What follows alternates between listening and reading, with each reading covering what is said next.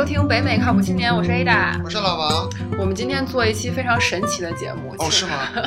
对，请了一个嘉宾，嘉宾已经跟我和老王说了好多这个关于命理方面的事情，说的我们现在都心潮澎湃啊。是，你是心潮澎湃，我是心情沉重啊，是吗？这么回事哎？是吗？那我们先介绍一下我们的嘉宾柠檬，然后是新浪的一个星座命理的博主，然后拥有非常多的粉丝。今天请柠柠檬来呢，就是来跟我们聊一聊，就他在这个命理界就懂的东西比我们要多的很多。然后我们也很好奇，说到底这个星座命理到底第一个第一个问题，大家都想问的可能就是准不准，或者你怎么算的等等的，就是有好多这种好奇的问题。是的，柠檬，你有你有什么流派或者什么门派的，给我们讲一讲。哦，对对，这这能说吗？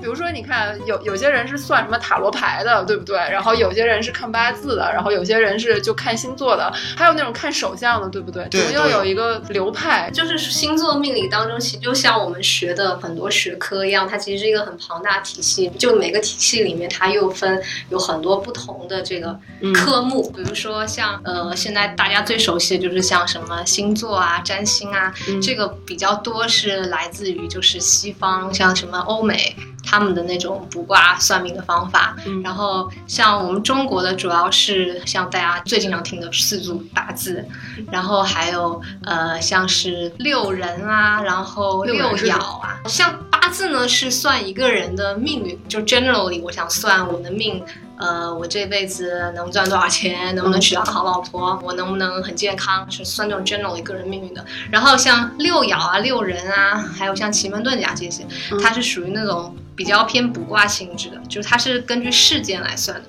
就比如说你今天你你想，比如说想花一笔钱去投资，但是你分析的各个因素，你都觉得因素太复杂，要考虑的这种 factors 太多，我很难决定。所以这个时候你就可以说借助一下这种天人感应的这种这种感觉，帮你做决定，对，帮你做帮你做抉择。像奇门遁甲，尤其是奇门遁甲，像以前诸葛亮嘛，他就很擅长奇门遁甲，这是他老老婆那一家人教他的。然后。当时像作战的时候，嗯，比如说你要怎么排兵布阵啊，你要怎么决定哪个时机就是出兵最好啊，嗯，这个时候就是奇门遁甲，它最能够派上用场。就是看天象吗？还是它它不仅是看天象，当然诸葛亮本身就懂得天象，所以他才懂得借东风。他其实是知道那个亥月，就每到亥月的话，虽然是冬天，亥月就是农历十月左右时间，就是冬天的时候，一定会有三天是刮东南东南风，对，叫做中国叫做小阳春。就是冬天会有那三天叫小阳春，所以他其实知道的。然后他再加上奇门遁甲，主要是你地理上，你你先会排一个盘，然后这盘上面它会有各种方位，然后再加上天干地支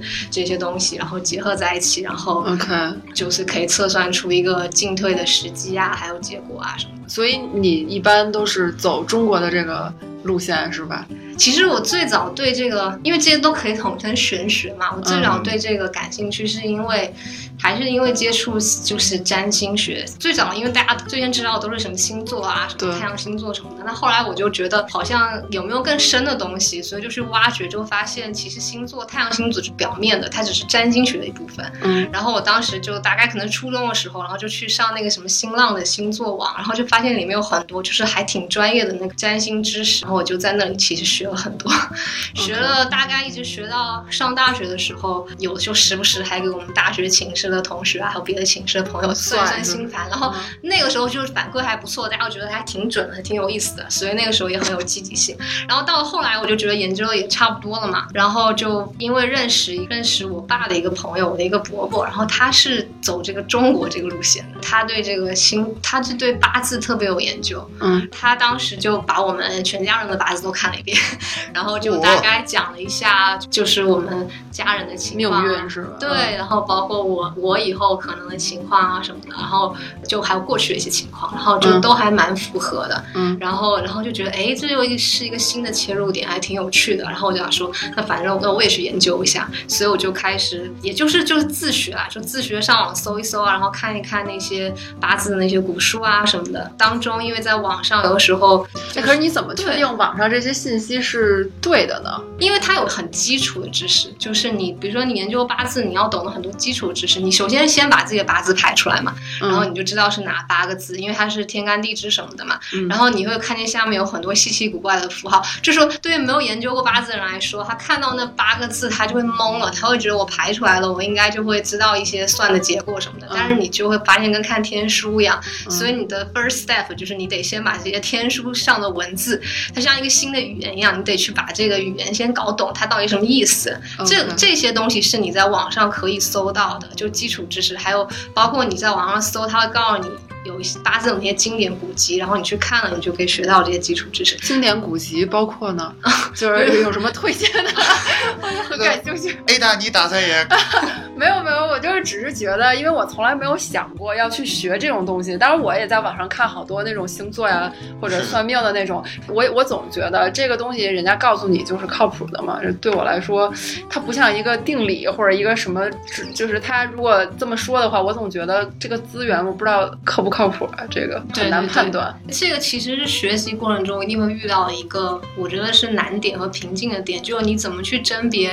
你看到的一些资料，或者你看别人说的到底是不是对的。嗯，就这个过程其实要很长。反正我一开始呢，我是先，比如说先上网去搜那些最基本知识，比如说你搜啊八字里面正官什么意思，比如说你搜这个这个五行金木水火土，然后又分阴阳，这个是怎么回事？嗯，然后那些神煞什么天乙贵人啊，什么桃花啊，这些代表什么意思？这些都是能够搜到的。所以你就知道了这些之后，你随着每一个概念的延伸，你会搜到很多东西，然后你就会慢慢的知道哦，原来八字的经典书籍有这些。像我会。经常就是身边有些人对这很感兴趣，他们会想学，就问哪个入门好，我就会经常推荐他们看，就是《千里命稿》。倒不说《千里命稿》是写的最好的一本命理书，是它里面就是基础知识是最系统的，所以我会推荐，就是说入门的话，先看《千里命稿》这本书，先把那些基本概念、它八字体系和逻辑这些都搞清楚，然后你再看真正经典的书，其实是像像八字界的，应该是像《渊海子平》啊，《三命通会》啊。穷通宝鉴，OK，滴天髓这一些书，但是就说这些书还有一个问题，因为他们本身是古书嘛，所以古书里面就你去买现在有卖的这些版本的话，它都会加上现代人的注解。呃，不对是吗？很就是很多注解是错的，但是你一开始学你就辨别不出来，所以你很容易就走到那个错的误区当中。OK，对，特别是像地天髓，应该是现在我觉得八字界里面就是最广泛学习的一个书，但它但大部分人学都是那个里面那个任铁桥前辈的注解，但任铁桥他是属于一个近近代人，他的注解其实很多是错的，就是因为很多人还活着吗？他怎么不不在了，就是就是因为。近近代，一八四零到一九四九，然后就因为很多人学了他写的注解呢，然后就陷入了一种叫做忘衰派的一个误区当中。也不是说忘衰派是完全错的，但是如果你只是往那忘衰派那个思路走的话，你就会最后就会走偏，然后你会失去很多就是八字里学里面更经典的东西。但因为忘衰派比较容易学，所以很多人反而就是就去接受了，就觉得那个是对的。说了这么多，那个柠檬，你觉得？中国这个八字比那个，比如说星盘什么的好在哪儿呢？对，我觉得这是很好问题。星盘和八字其实各有特色。对于我个人而言，比如说现在我是觉得八字比星盘更有意思，但更有意思的原因不是因为说它可能算的更准或者什么，而是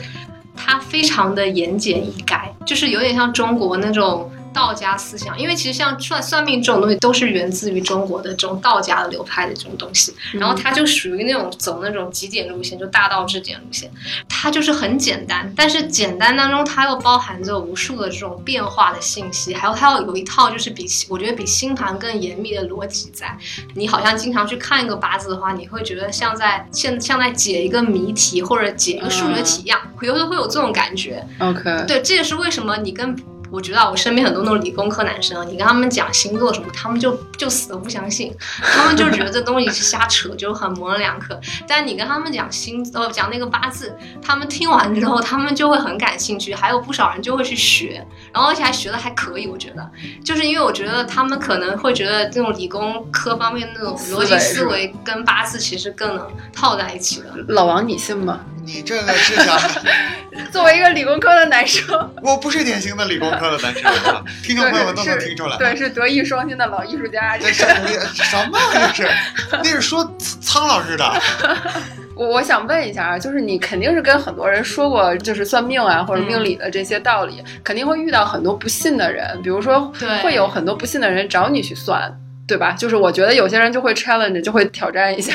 或者说就去好玩之类的。然后你遇到这种情况多吗？我觉得一般如果真的非常不幸的人，他就最多跟你辩论几下，然后辩论完了他就爽了，然后就不会再找你算了。OK。然后，然后也有一些人，他他可能是不大信，但他有的时候也会遇到一些事情，也遇到一些他他他很想要去做的事情，但他不知道结果，但他很想知道结果。那你你又没有办法知道结果，那就。反正算命不是说可以知道一些结果嘛，那就试着来玩一下，来算一算。我有遇到这样的人，然后这样的人就是，我就跟他说哦，比如说你遇到这个人他是这样的，就是说你跟这个人，比如说交往最后后结果不是很好，就是说这个人其实不是那么适合你。就我有遇到一个这样的人，就是他想。他想要就是看看他跟这个女生是不是合适，因为他觉得这个女生在他眼里就是就是各方面都很好，又很文静，然后但但是呢，很文艺。但是我就看了他的八字，我就跟看了那女生的八字，我跟他说。呃，我不管你怎么看，反正我就只按照我看的八字说，我就说这个女生其实她心里是静不下来的，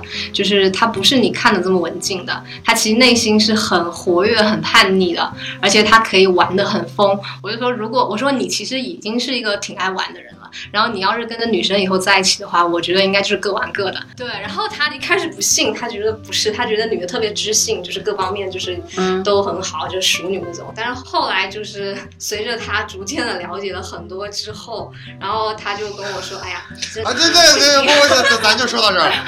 要亲命了。对对对，可以选择不播，反正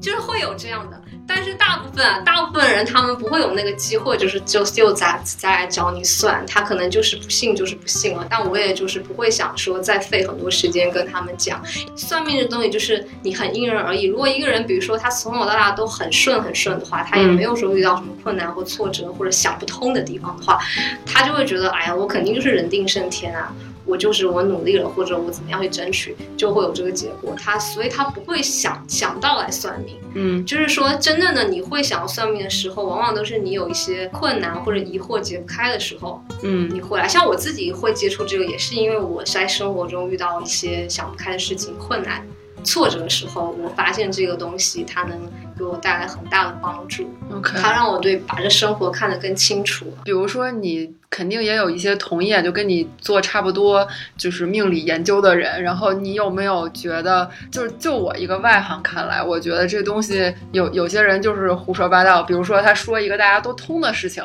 然后呢，你所有人看，所有人都觉得啊，这很符合我呀，是不是？就反正人生总是有个有高潮有低谷的，对不对？然后他就这么跟你说一下，然后你就觉得这所有人都能套进去。然后我就觉得好好多人都是。就是给我的感觉是这样子的，我不知道你有没有分辨一个你觉得一个比较好的能帮你算命理的人和一个不能不能比较好的算，你有没有一个分辨的方法？我自己的话，就我经常在微博上，我不是跟别人说，因为我不是就是专职算命的人，就是我是指兴趣爱好，我就心情好的时候帮你们看一看这样，所以他们就会说，那能不能帮我推荐一些比较微博上其他比较好的命理师傅嘛？嗯，然后。我就会觉得很为难，因为就讲实话，我其实很难推荐一个我自己都认为特别好、特别厉害的师傅帮他们算，因为。首先，一些有一些人，他们是可以，你看他们在文章里写，会举一些命例出来，然后上面写或者说自己算的多准，然后把具体的事项算准的都列出来。嗯。但是其实就每一个命理师他都有这样的命例，就是都会有神算过，但是也会有那种算的非常不准的命例，这是非常因人而异的。就是即使你一个命理师水平很高，你今天来测人，假设这个人他这个杠今天跟你抬杠，那你怎么怎么说我给你算准了？就假设我就算算的准，他一直。否认，那你能说你算得准吗？所以我自己如果是，比如说假设我就在想，假设我要算命的话，我自己要去算命或者卜卦，因为我自己懂得算命，所以我一般不会去找别人算命。但是我我没有那么精通卜卦，所以说我有的时候会去找找一些人卜卦，就很偶尔，就在我一些很难做决定的事情的时候，然后我就会把那些师傅推荐给他们。然后为什么会推荐那些师傅呢？就是因为他们会给你很明确的答案，因为你首先你问的事件是非常非常明确的。比如说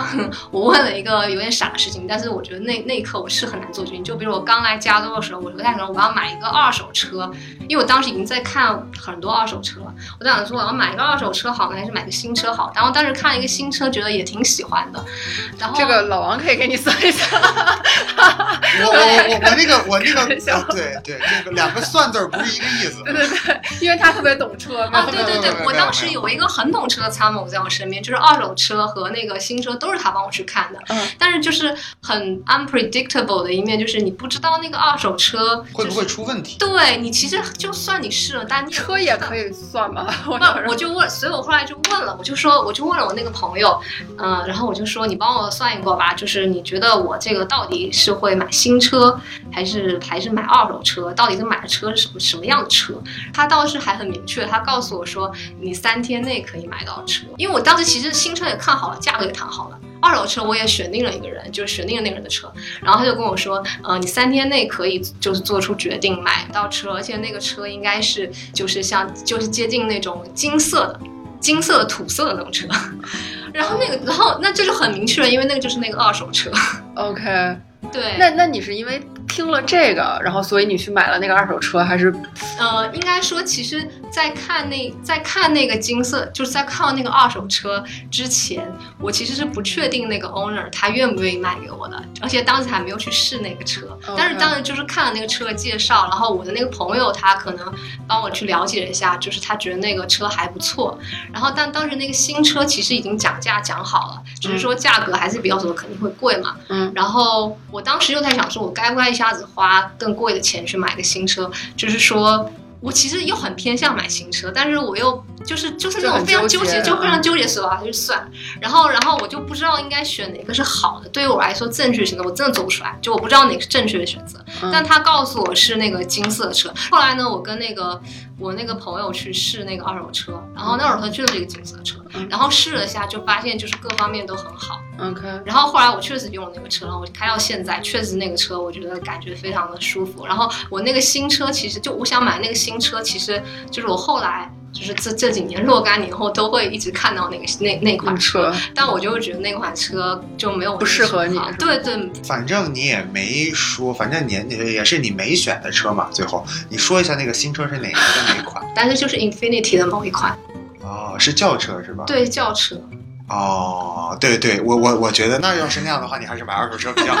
为什么？这这要黑 Infinity 吗？啊，没有没有，我对我忘了哪一款，但是就是 Infinity 的一款。然后当时，但 Infinity 的那个就是就是那个当时就是踩什么油门刹车那种感觉都还是比较好的。是的，是的。哎，我问一个特别可能有点白痴的问题啊，但是我还是问一下，就是你是在美国对不对？然后他这个算命无所谓你在哪儿，或者无所谓时间，就是或者说，比如说你给美国人。算命，他你你的八字有什么差别吗？哦，对，这也是一个很好问题，就是，呃，不仅是美国，就是你在北半球、南半球算命都是不一样的，但是都是要按当地时间算。比如说你是美国，你美国是今天出生的，对吧？嗯、你现在是我们现在时间假设是白天，嗯，呃，下午两点钟，嗯，那你就要按比如说下午两点钟的时间算，你就不可以说把它换成北京时间来算，哦，就不能换成 OK。以当地时间为准。那要是比如说有这种强行规定的夏令时，比如有的州它就有，有的州就没有，啊、你就按当地的当地的时间，就是当地太阳当时的位置，根据太阳位置，所以就说如果你有夏令时的话，你得把夏令时调换过来，调成就是非加零食来算。OK，感觉这个有点复杂。就是你有没有给一些比较有名的人算过？比如说像像比如说有些富豪，你你你有没有看过他们的八字？他们八字真的那么好吗？我只能这么说或成功人士，对我只能这么说，就特别成功的人的八字嗯和特别生活凄惨的人的八字都是特别容易看的八字，就是你基本上看一眼，你就可以断出啊，这个人哎肯定是大富大贵啊，就是就今天没发，他一定会就是嗯腾飞嗯或者一鸣惊人的一 OK 天。特别差的八字你能看出来，就是他哪方面差，就是 generally 哪方面差，你也是能看得出来的。就是我我之前看一个。呃，就是比尔盖茨拍的一个那个纪录片儿吧，呃，不能说纪录，一个就一个短片儿，呃，他那个短片儿整体的意思就是为他那个盖茨基金会拍的，就是说你挣多少钱，就比如说你挣五百美金一个月，然后你在世界各地都挣五百美金一个月，就是大家都一样，然后你的生活状态其实是一样的。然后我就想说，就这就是一个社会阶级的问题，对不对？那有些人，比如说他可能生来，比如就